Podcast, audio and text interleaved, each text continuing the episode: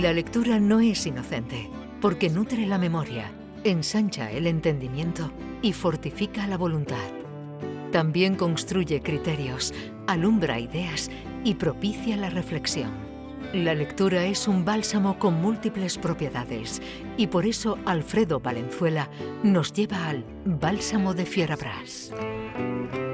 Alfredo, adelante que tienes ocho minutazos Queridísimo para ti Jesús, solito. tra- traemos hoy un libro, un ¡Qué libro apasionante, divertidísimo, así que por favor nuestros atenienses, te- nu- nuestros atenienses que presten atención porque es un libro de verdad absolutamente divertido y además una, una obra de erudición. El autor es Ricardo Álamo, que es un profesor de filosofía en Puerto Real, que sin embargo nació en Sanlúcar de Barrameda y se crió en Ayamonte, o sea que es un hombre que parece que ha ido de pueblo en pueblo. El libro se titula Plagiarios y CIA, un diccionario. Y es efectivamente un diccionario. Es un libraco, como veis aquí, de 600 páginas, que además eh, las páginas son a doble columna, como sucede en casi todos los diccionarios. Y las entradas del diccionario, aunque también hay conceptos e ideas, suelen ser eh, autores. Autores que han copiado o que los han pillado copiando o a los que han copiado. Eh, a nadie se le escapa que un diccionario es un libro de consulta, pero también hay diccionarios que son libros de lectura. Con este mismo, yo mismo, y hay ah, esto que se llama diccionario de autor, y este no deja de ser un diccionario de autor de Ricardo Álamo, que a su vez también es un diccionario de autoridades, porque Ricardo Álamo lo que hace en la mayoría de los casos es citar eh, la fuente, incluso reproducirla, ¿no? De, o fulanito, eh, tal autor dice que otro autor copió, o este autor denunció a aquel, o este tuvo una querella con este otro, y entonces da siempre la referencia de las obras, con lo cual es uno de esos libros que a nosotros nos apasionan porque nos ponen en camino de otras muchas lecturas. Yo mismo, con las anotaciones mías que hago aquí a lápiz, pues he anotado ya cinco o seis libros en los que yo probablemente no hubiera reparado si no es leyendo este diccionario. Y viendo, que- viendo el tamaño, lo del plagio es algo muy común, ¿no? Sí, sí, Eh, bueno, a, a vamos, eso vamos, vaya a eso- libraco. a eso vamos ahora, a eso vamos ahora. Eh, además es un libraco también porque no solo se detiene en plagios, sino que también atiende a negros, a falsedades literarias, a imposturas, incluso a bromas, Hmm. ¿no? Incluso a gente que ya riza el rizo como... eh, como es el caso de un autor citado aquí que dice que es mejor cuando tienes una frase muy buena, muy buena, muy buena y es tuya, decir que es de otro, para que la gente le dé más importancia, que no se vaya a aburrir. Buena O idea. sea, que es el rizar el rizo Tomo nota. y aunque tú no plagies y tengas una idea brillante tuya, pero para que la gente la valore, y tú dices tan brillante, tan brillante, tan brillante, que si digo que es mía nadie va a hacer caso, así que... Paulo yo le- Coelho. como- idea. No, Paulo Coelho no, por Dios. como Era broma, era broma, Como, como dijo Cervantes. O, o- o Cervantes, que es muy... Que es muy, muy, muy- Unamuno era el más Muy ocurrido. recurrido. Entonces, yo mismo he pecado de listillo con este diccionario y empecé yéndome a los autores que yo más me interesaban porque le tuviera algún tipo de animadversión o la escopeta cargada o fuesen autores, autores directos míos, por todo lo contrario, y me di cuenta enseguida de que me estaba equivocando.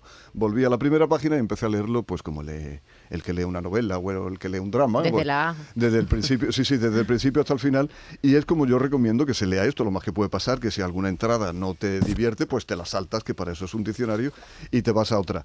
Pero eso a mí no me ha sucedido con ninguna, así tengo que decirlo. El libro es de una brillante, el libro es de una brillante, eh, absolutamente pasmosa. El mismo autor se mete.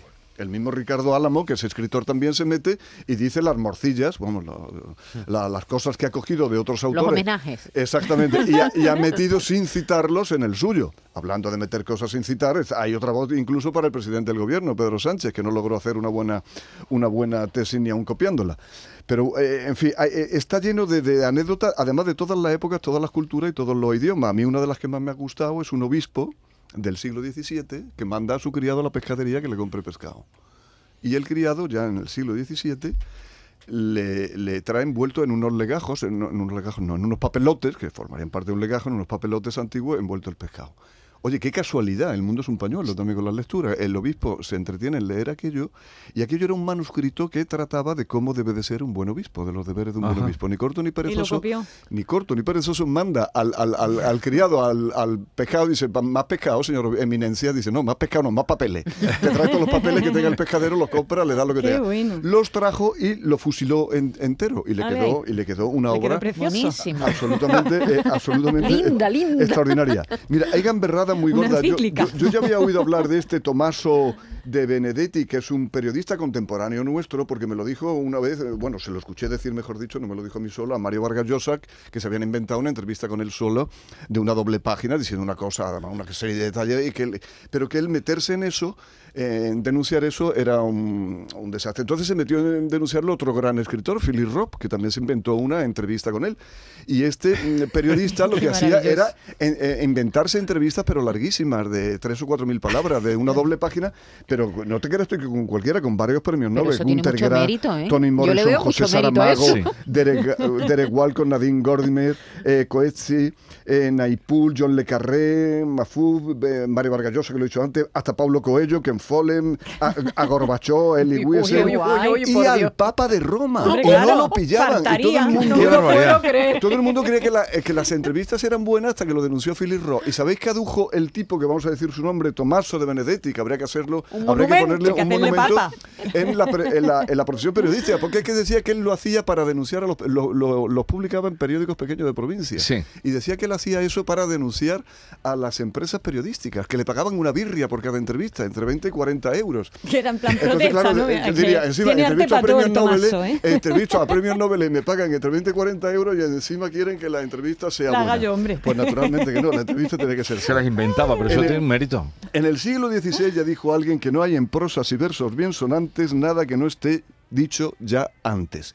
Y eso es, eh, es tan cierto como, vamos, te das cuenta perfectamente leyendo, leyendo eh, este, este diccionario y la cantidad, la cantidad de casos que da algunos absolutamente hilarantes, como a Jaime Cammani, que una vez dice él, lo cuenta él mismo en uno de sus libros de memoria, un, curita, dice él, un cura que hace unos versos, unos ripios y se los manda a don Jaime Cammani, que él le admira mucho para ver qué le parecen. Y entonces Jaime Cammani, muy atento, le contesta en otra carta y le dice, hombre, pues que me van a pa- parecer, me parecen muy bien, me parecen tan bien.